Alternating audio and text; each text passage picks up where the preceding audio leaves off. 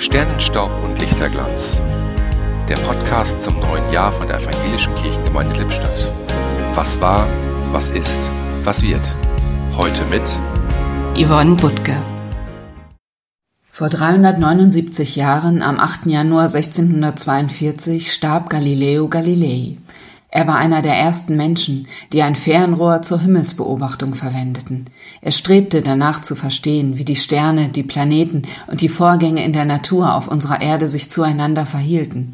Und er war der festen Überzeugung, dass nichts von alledem den Glauben an Gott ins Wanken bringen müsse. Denn sind all diese Entdeckungen nicht Grund genug zu ehrfürchtigem Staunen? Wie oft loben Menschen in den Psalmen Gottes Größe, ihn, der Himmel und Erde und den Mond und die Sterne geschaffen hat. Und wie oft weisen sie darauf hin, dass eben dieser Gott sich uns Menschen zuwendet. In Psalm 147 zum Beispiel heißt es, Gott heilt, die zerbrochenen Herzens sind, und er verbindet ihre Wunden.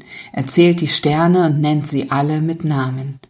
Welches Vertrauen spricht aus diesen Worten. Auch ich stehe hier am Beginn des neuen Jahres und schaue in den Himmel, den Blick in die Ferne gerichtet, das Herz voller Fragen. Ich sehe zu den Sternen empor in der Hoffnung, dass dieses neue Jahr, wie auch immer es sonst auch werden mag, zumindest zu einem behüteten und gesegneten Jahr werden möge. Und ich bitte Gott, dass er mir, seinem Kind, ein Hoffnungslicht schenken möge, das mich leiten wird durch jeden einzelnen Tag.